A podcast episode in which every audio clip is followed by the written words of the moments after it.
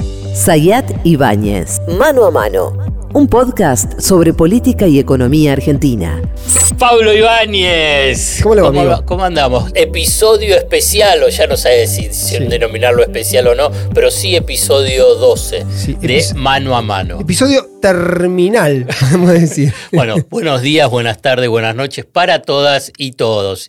Y como siempre, Pablo Ibáñez va a dar los consejos más importantes. Sí. Él tiene la información más importante, pero acá vienen los, Los consejos, consejos. más importantes. En algún momento vamos a tener que poner acá una cosita que diga síganos en todas las aplicaciones y demás, en YouTube, en Spotify, en Apple Podcast y en todas las que estén, donde las pueden seguir para que se notifiquen cada vez que subimos un episodio de este podcast que se llama Mano a Mano y que hacemos hace un par de meses, un par de semanas, con el amigo Alfredo Sayat, ya en el tramo final, en el tramo definitivo, con una sensación de que ya nada más se puede decir, nada más se puede eh, esperar, solamente queda que ocurra lo que va a ocurrir dentro de un par de horas, con una serie de interrogantes muy grandes. ¿Cuál Y- es el primer interrogante? No, el primer ¿Quién gana? Naturalmente, las encuestas, las encuestas con el insumo y la valoración que siempre se hace de las encuestas en este podcast. Me gusta, me gusta. críticos, me yo digo que, es un insumo. Me, me gusta que hayas empezado a incorporar ese concepto vinculado con las encuestas. Todo tuyo. Incorporo, incorporo tu referencia, porque evidentemente yo siempre dije que es un insumo necesario, no eh, determinante. Digamos, te da una pista. Las encuestas. Con ponemos, la, cierta ponemos- mayoría. ponemos la música así de, de terror Sí. o de suspenso. No, no, no. Con cierta mayoría las encuestas ponen a Milei un poco arriba. ¿sí? La- el porcentaje mayoritario lo da ganador a Milei algún punto. Todo está dentro del margen de error. Todo está dentro del margen de error. Un margen de error que se amplifica porque un voto puede valer dos. ¿sí? En esta historia de eh, la eventual migración siempre el tramo final, o por lo menos en la general, el tramo final de mm, la elección y del proceso y de la campaña fue clave para Unión por la Patria. Ocurrió lo inverso en La Paso, donde el tramo final fue un sprint muy positivo para Javier Milei, que lo llevó del tercer al primer lugar, robándole votos a las dos expresiones de ese momento, Unión por la Patria y Juntos por el Cambio. Por lo tanto, las encuestas dicen algo, están, no están repartidas, están 65-35, 75-25, digamos. Eh, Que- que no entiendo ese preferentemente Ah. marcando a Javier Milei por encima. Después yo creo que existe toda una logística, todo un dispositivo, toda una campaña mano a mano que juega hasta el último momento y que puede terminar eh, siendo el, el plus. Hoy está abierto entonces el interrogante para ese, no sé, vos me decís el número, 6, 8, 10% de indecisos, que es lo que puede llegar a definir, Sí. eh, digamos, estamos hablando las, las próximas 72 horas. Si hay que tomar indecisos más blancos. Porque el ¿Por blanco, qué? y porque el blanco suele ser un voto que manifiesta voluntad de votar, Pero, pero eh, puede entender en algún momento que su voto blanco no alcanza para ser resolutivo, porque efectivamente no lo es. Por lo tanto, en una situación tan polarizada y tan de vida o muerte, dicho un poco con un poco de exageración, puede ser que el blanco termine acotándose a algo muy chiquito. Eh, te puedo hacer un, un comentario, por ahí si hay algún estudio, si lo tenés, sobre el votante en blanco. Sí. ¿Hay alguna, algún tipo de, de- de Bueno. análisis? Porque yo te digo, ¿qué es lo que yo percibo del voto en blanco? Es un voto en blanco que votó a Bullrich, Hmm. que no se convence con Milei y que ni loco vota a Massa. Sí. Y entonces yo sospecho que si baja ese voto en blanco de encuesta, es un voto a Milei. No sé, es Puede una ser, interpretación. Puede ser. Eh, el voto en blanco también puede ser un punto de fuga para aquellos que quieren responder, que son eh, culposos de votar a Milei o culposos de votar a Massa. Entonces es una salida por el medio voto en blanco, tanto en las encuestas como en la vida, digamos. Que alguien te diga, no, yo voto en blanco, no me gusta ninguno de los dos. Bueno, sí, está bien. Hay una, entre otras paradojas que presenta la elección, yo creo que hay una paradoja esencial que es sobre que vamos a llegar a una elección con un nivel de grieta monumental. No solo porque el balotaje es per se un parteaguas, digamos, tenés un pedazo de acá y otro pedazo de allá, que posiblemente los pedazos sean parejos, indistintamente del resultado. Quizá el lunes hablamos si alguien ganó 57 a 43 Y y esto es relativo, pero lo que uno no Con imagina... este escenario pre, preelectoral. El escenario es eso. Incluso yo me atrevo a decir que un 45-55, que puede ser mucha diferencia, tampoco es tan claro en cuanto a esa idea de que se terminó la grieta, porque ¿Pero qué tipo de grieta mencionás? no, porque un componente que apareció muchísimo en, en las evaluaciones territoriales de los dirigentes del peronismo es un factor vinculado con el antiperonismo o el antikirchnerismo. Entonces vos tenés dos componentes del voto a mi ley. Hay un voto a mi ley que es económico o de, De bronca, harta- sí. mm, más que de bronca, de, de no me solucionaste ningún problema, esto no sirve para nada, Voy vamos acá. Y después, 30%. y después hay un voto, sobre todo el voto del PRO, que es un voto más ideológico, más anti. ¿sí? En las últimas horas, para mí, una- un dato interesante fue la aparición de Mauricio Macri. El día miércoles a la noche, en una entrevista en La Nación Más, hablando de Boca, pero haciendo definiciones y una presencia de naturaleza política. Y la pregunta era la siguiente: se A la hice hoy a dos dirigentes del para- macrismo. Sí. La pregunta era: ¿Macri aparece para qué?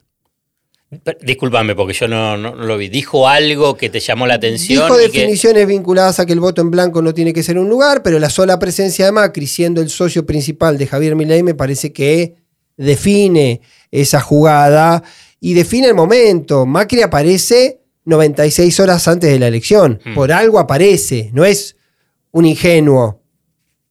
¿Qué pasa? ¿Y entonces qué la pregunta era, che, Mauricio aparece para porque cree que es necesario consolidar el voto pro porque ve que eso está medio difuso o aparece porque ve que el resultado está muy bien para mi ley y se quiere subir a la victoria. Respuestas Primero, las respuestas no son, coincidentes. no, no son eh, incompatibles. Pueden tener las dos cosas. Puede decir también aparezco, consolido y quiero estar en la foto de los ganadores previos para estar en la foto de los ganadores posteriores. ¿sí?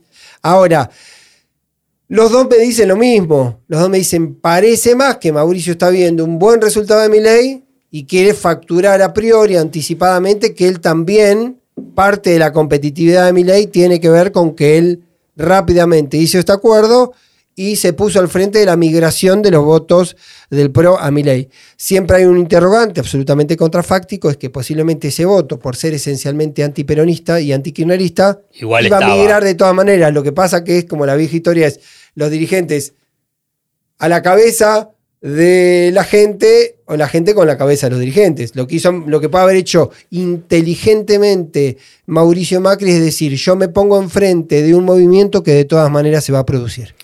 Yo hago una interpretación que yo creo que acá lo hablamos y vos incluso lo, lo habías traído eh, a la conversación sobre esta intervención de Mauricio Macri. Yo creo que una y otra vez muestra que está profundamente arrepentido de haberse bajado de la carrera. Hmm.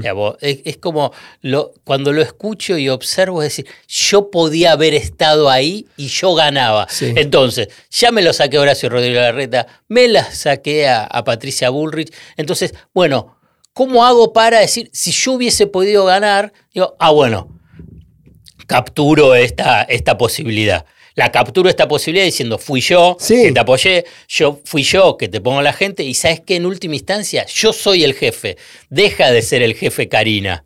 Sí, yo creo que ese es un proceso un poco más complicado de cristalización de ese fenómeno. Alguien me decía, entre, entre las dos personas que hablé hoy, alguien me decía, Mauricio cree que si Milei gana, él no perdió.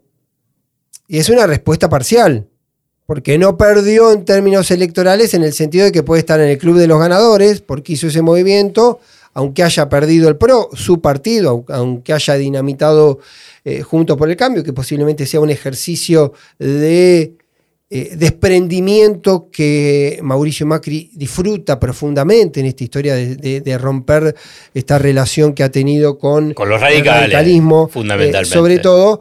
Pero es un interrogante, entre muchos interrogantes que quedan para el día después, es cómo va a funcionar Bueno, es- esa relación. ¿Por qué? Yo digo algo, yo digo algo y esto también lo verificará o no el tiempo.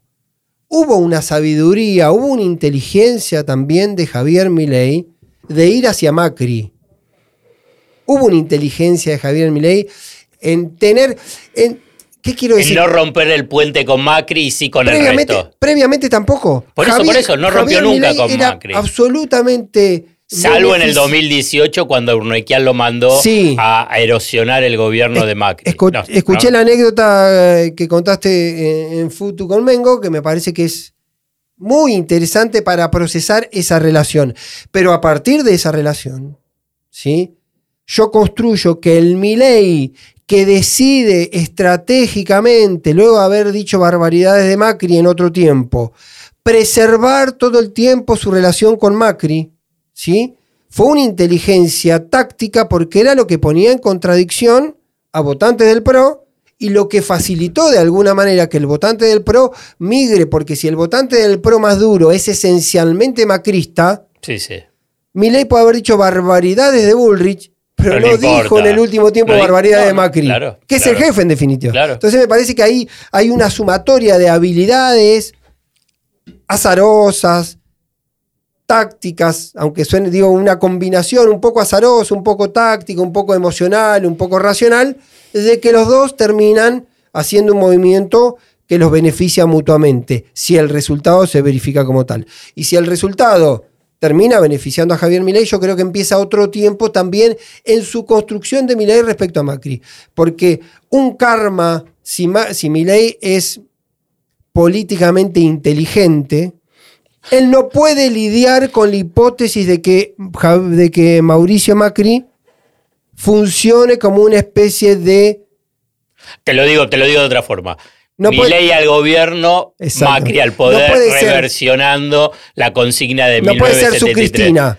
Claro, No yo, no, yo no te quería claro. poner esa, sino que te quería poner la de Cámpora y no- Perón. Exactamente, no puede ser el Cristina y, como, y Porque- ante pero, la... pará, pero, pero discúlpame, discúlpame, ahora Sí. seguís.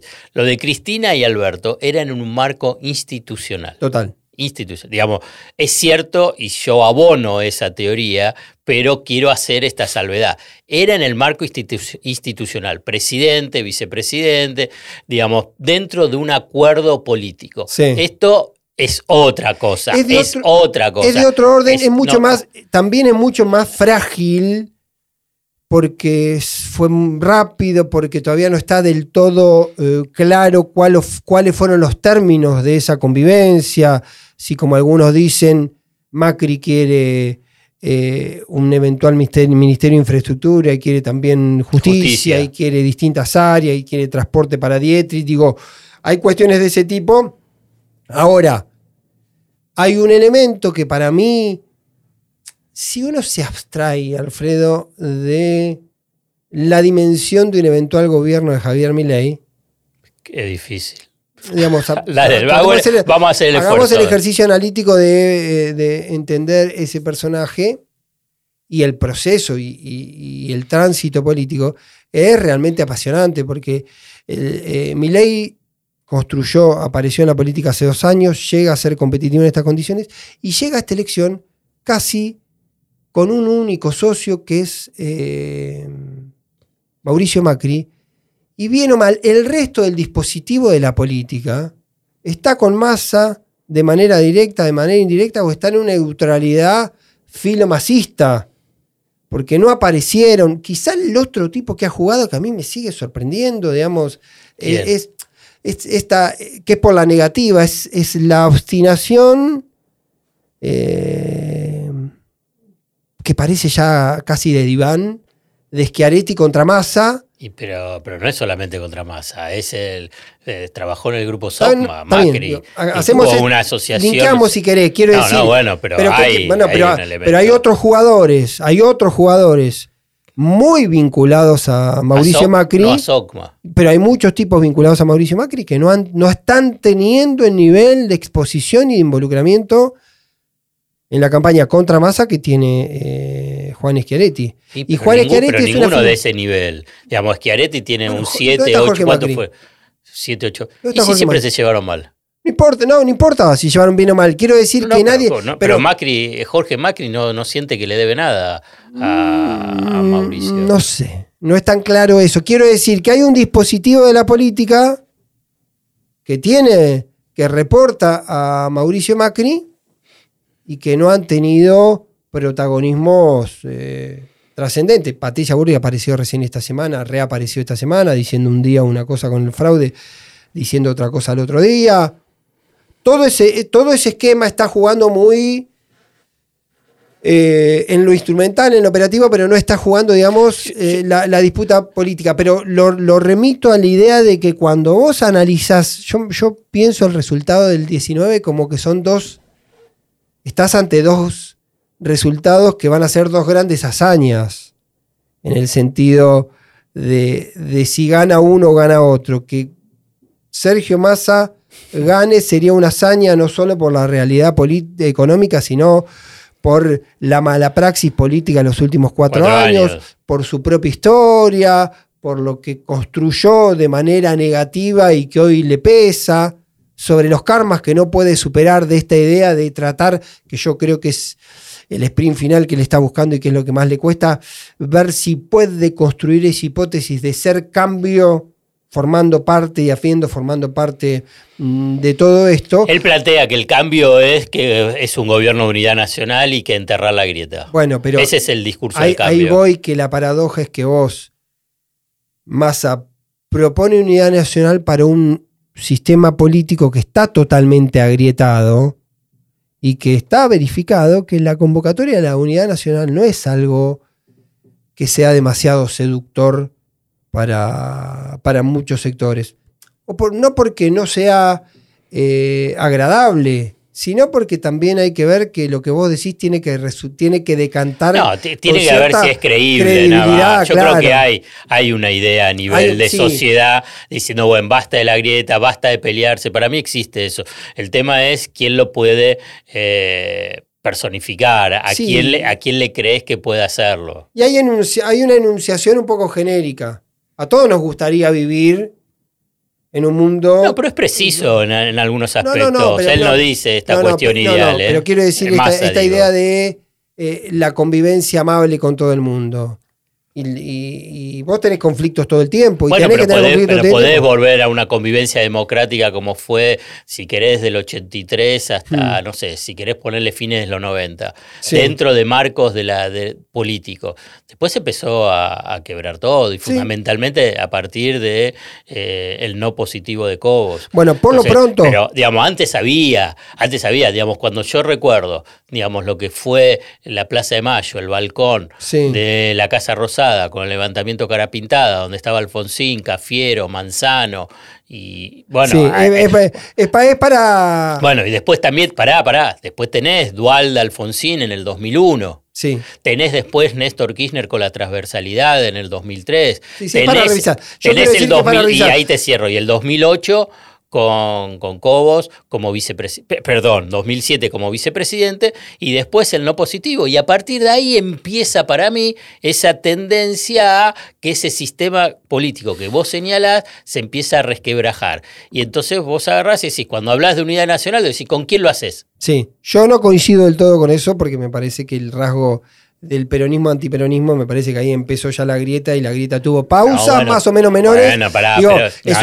una, cuestión pendular. Vos lo, que estás hablando es lo bien estructural peronismo antiperonismo. Bueno. Yo te estoy hablando de lo súper estructural del funcionamiento de la política y de los pactos democráticos y de la convivencia. Vamos a dejarlo para el hipótesis de lo que viene porque será en todo caso la capacidad de reconstruir o no de un actor que propone, por lo menos simbólicamente, expresa Después verá si la puede, en el caso que pueda hacerlo, si la intentará y podrá llevarla a la práctica, que es masa, y una conversación por el otro lado, que no es solo que Milei no propone esa conversación, sino que sus socios tampoco la proponen y que evidentemente para el votante de Milei, entre otras entre otros componentes, porque el voto no tiene un solo componente, eso no parece ser eh, No, algo es la destrucción del otro. Bueno, no parece ser algo determinante. Siempre está la idea de que no todo el votante es idéntico a lo que expresa el votado. Digamos, hay motivaciones del voto que son Sí, mucho más sí,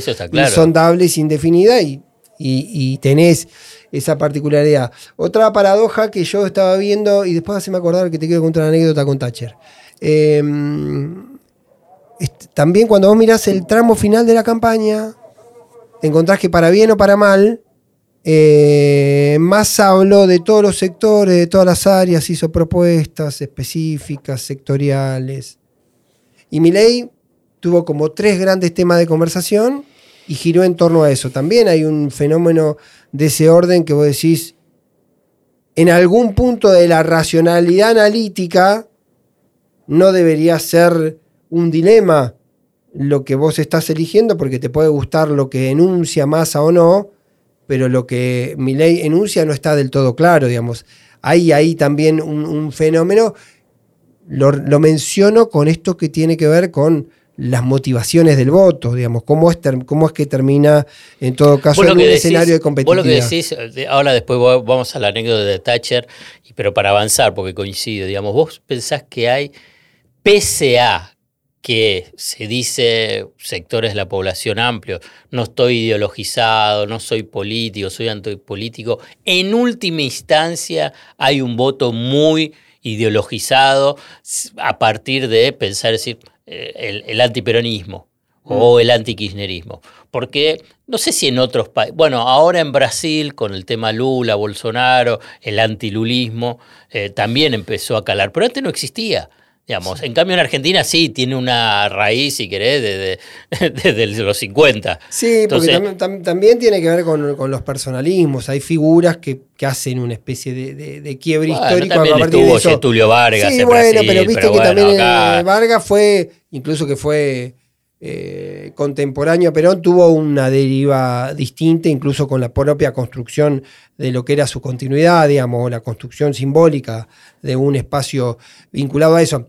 Es decir, ¿Por qué no? Porque yo veo un, un- un voto muy ideológico. Aunque las pasa- encuestas y después cuando se habla con la gente y las interpretaciones se dice no, no, no es ideológico. Lo, lo llevan más a una cuestión de sentimiento. Estoy harto, Sí. o tengo bronca, o este me gusta más, o. Bueno, pero posiblemente cosa. la bronca también sea una manifestación ideológica. Digo, Sí, no, pero- No, yo creo, que, yo creo que las elecciones son claramente emocionales. También posiblemente nosotros procesemos las ideologías en una dimensión teórica Mm.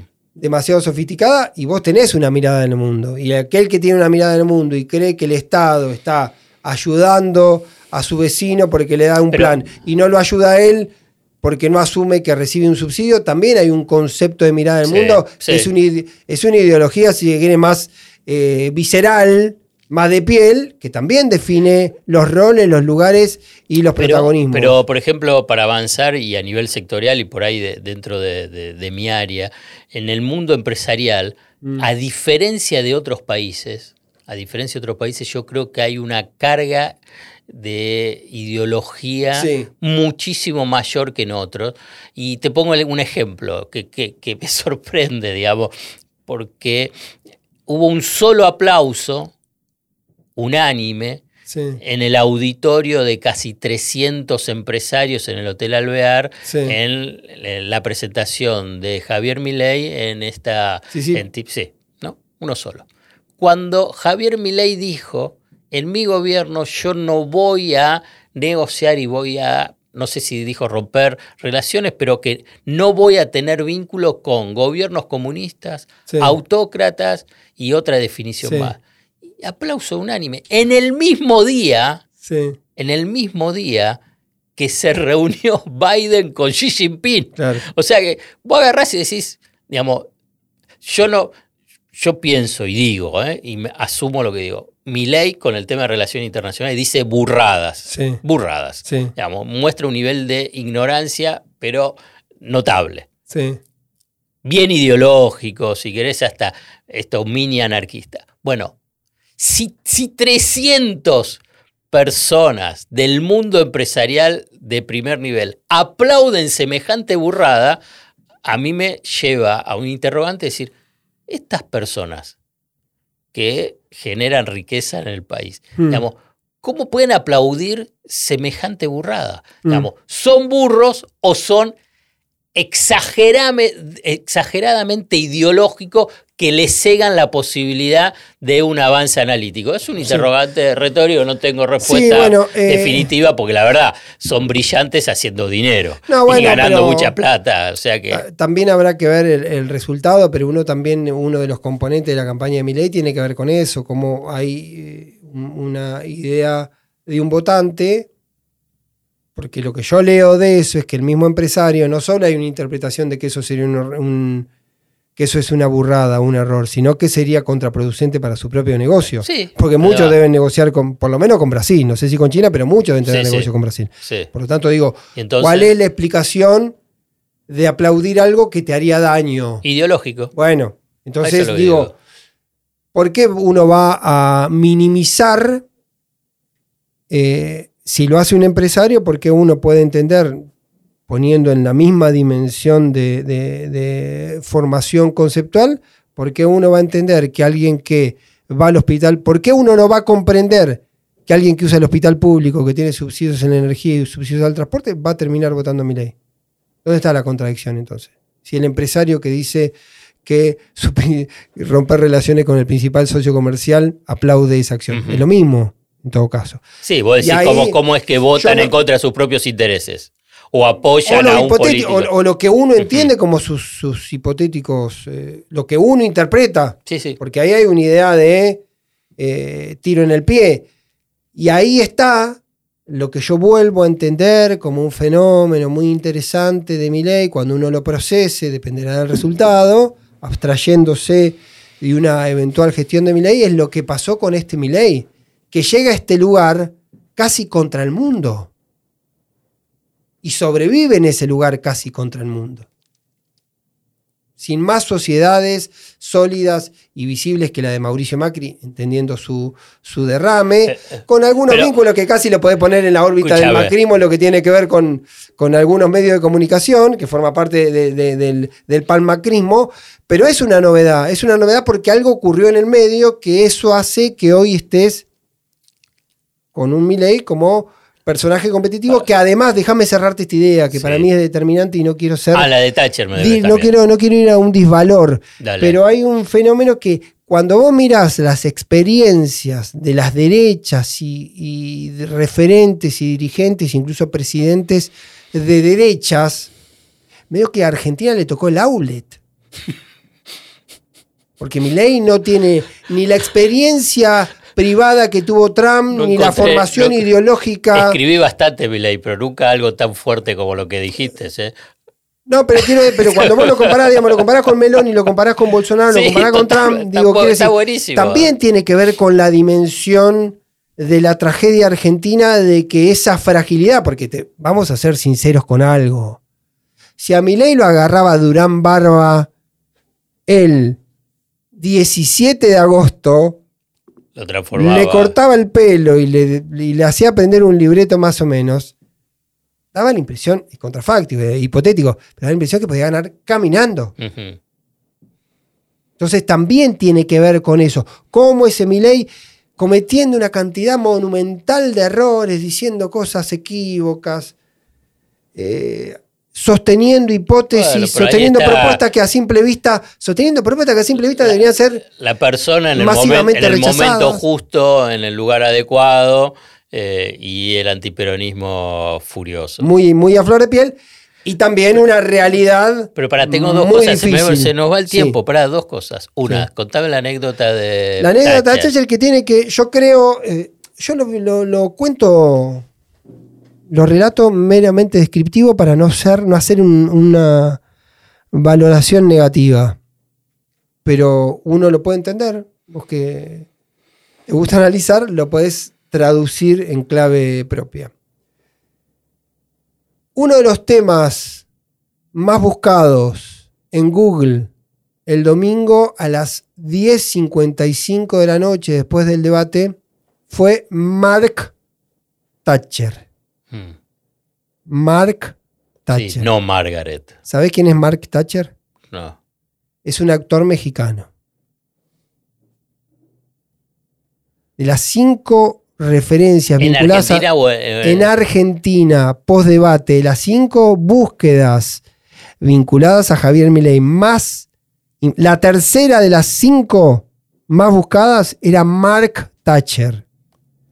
Se llega ahí por una cuestión obvia de la conversación sobre Sí, sí. Margaret Thatcher en el debate. Entonces los que ignoraban lo que pasó en el 82 se encontró que en realidad la discusión era sobre No. un, un El- actor eh, mexicano. Uno, uno cree que no, pero sí la previa indica que fueron a buscar, primero fueron a buscar quién era Thatcher. Sí, Y después fueron a buscar quién era Thatcher, el predictivo, la búsqueda histórica, lo que sea, lo llevó a Mark Thatcher. Ahí hay como dos referencias también. La búsqueda de Thatcher, que para aquellos que tenemos más de 40 años por experiencia propia, digamos, y supongo que para muchos que han vivido, han estudiado, lo han sentido sí, por sí. cercanía, no hay ninguna duda quién es, pero hay un universo, es la tercera búsqueda más importante que tuvo o sea que, que ver no, sabe- no saben quién es Margaret y estamos Thatcher. hablando de Thatcher. Entonces uno entiende eh, una dimensión de cercanía. Alguien me decía día, imagínate si te ponías a hablar de Galtieri. Claro. Hay como, un re- como una referencia Pero- muy, muy vinculada a eso y me parece que es interesante para entenderlo. No, es impactante, es impactante, digamos, como, como referencia. Digamos, eh, no quiero hacer la, la- la del comentario de café, pero que es bastante decepcionante que pase una situación así. Pero no es decepcionante el que lo busca. No, yo no estoy Eh, juzgando no, no, no, pero claro, al que lo decir, está es buscando, para o nada. o faltó una docencia, o faltó un registro, o también puede ser que haya. Y también uno tiene No que fue el algoritmo de, de, Google que te lleva a Mark Bueno, Thatcher. el predictivo te puede haber llevado ahí, pero puede haber gente que buscó.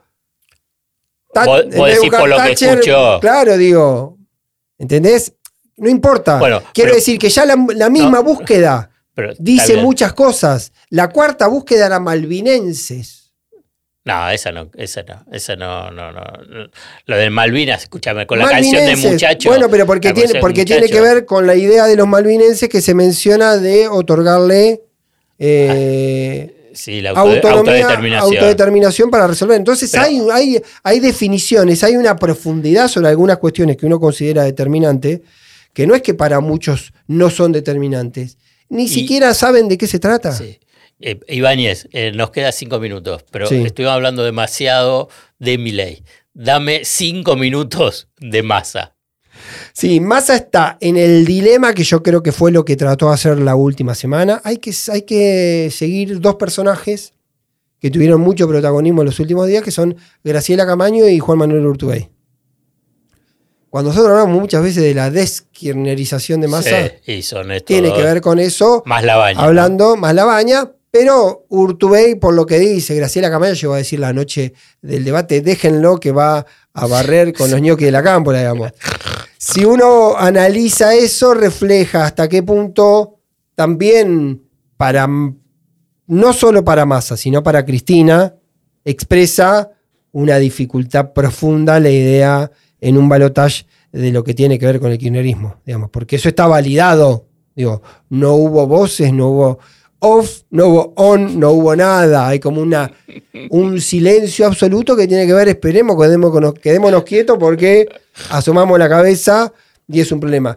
Ese me parece que ha sido, y, y la otra cuestión que lo decía hoy, que Massa trató de hacerlo y tiene la dificultad, pero encontrar que empieza otra cosa, que con él empieza otra cosa. Y requiere una complejidad. Y toda la complejidad analítica te lleva al punto de origen, a Mark Thatcher. Entonces,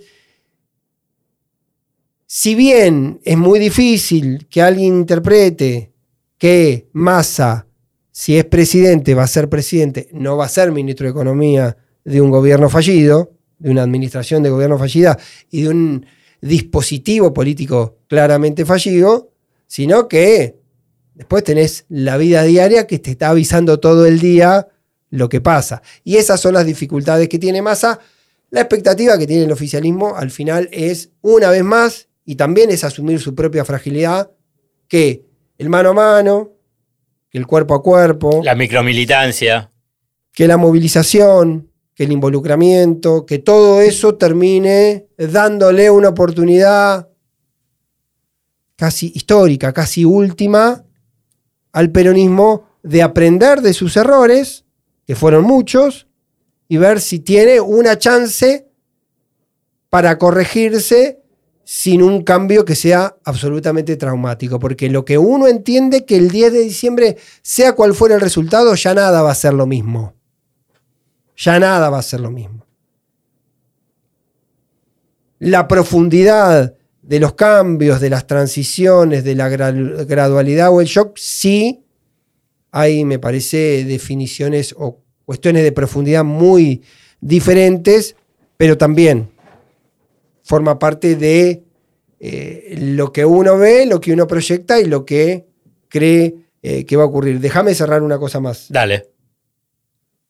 La presencia de Macri, y esto que te decía yo de que Milei no puede soportar o no quiere soportar una especie de que haya un, un- un- tener un- su propia Cristina con Macri ahí interviniendo, puede ser un conflicto adicional eh, para lo que viene, cuando uno puede imaginar que esa ese gana. tema, claro, pero uno puede imaginar que esa resolución en el peronismo ya se hizo antes. Claro. Porque si gana masa, gana masa. ¿Va a ganar masa con votos del kirchnerismo? Sí. Pero gana masa. Si gana Milei, y Mauricio Macri se encarga de hacerlo cuando aparece 96 horas eh, antes de la elección, va a poder decir, también ganaste con la mía porque yo estaba parado ahí Sí.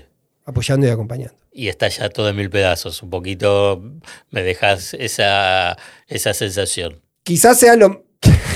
quizás sea No sé, algo más... cargo. No, no, quizás sería algo más sobre lo que estalle. Digo que Una cosa más decís. quiero decir que la jefatura política en el peronismo Ya está se clara, resolvió sí. antes de la elección. La jefatura política No.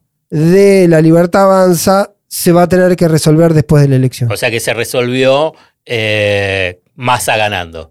Y así cierra. Si Massa gana, queda claro que es el jefe. Y así cierra. Si Milei gana, claro, pero yo, se va a resolver eso. yo cerraba con que Massa gana. Lo el, el episodio. el episodio de mano a mano. Bueno, hasta la próxima. La próxima semana con un candidato que ya dejará de ser candidato y que va a ser el presidente electo. Un presidente electo. Hasta la próxima, Ibáñez. Hasta la próxima, señor. Sayat Ibáñez, Mano a Mano, un podcast sobre política y economía argentina.